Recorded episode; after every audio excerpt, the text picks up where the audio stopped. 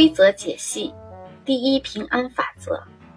对于游客来说，要保平安，第一，本源安全措施保障绝对没有问题，动物没有出逃的可能性。巴拉巴拉巴拉。如果你看见路边有逃跑的兔子，不要大惊小怪，请立刻带着您的孩子远离，并报告工作人员。巴拉巴拉巴拉。第二，动物园的饮料店不提供兔子血。如果你在货架上看见了，也别觉得奇怪，请不要购买。第三，园内园区只有一条街道，如果你发现了两条街道，也没有什么好奇怪的，请选择左边那条，并尽快结束这个园区的参观。第四，如果你在鲸鱼区看见在水里游泳的大象，平常对待，假装那就是鲸鱼。对于海洋馆的员工，鲸鱼区溺死的大象尸体。不要管，无视它就好。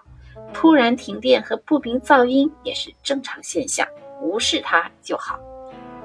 对于动物园的员工，觉察到您观测到的大象与标识牌上的大象形象严重不符，停止观测，并反复告诉自己，真正的大象是标识牌上的生物，其他的你都没看见就好。对于保安来说，不要看食物上面的标识牌，也不要管别人如何称呼它，无视。必要的话，当成普通食品购买并吃掉就好了。不要让他发现你对外界的认知有迟疑和惶恐，或者举棋不定。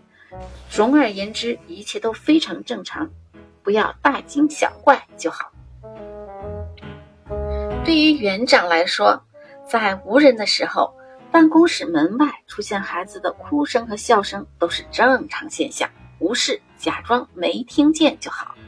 检查员工的工作时，如果看见员工捕捉逃走的兔子、捡回干涸的水母，或者被白狮子咬死的兔子，这都是正常现象，不要责问，不要追问。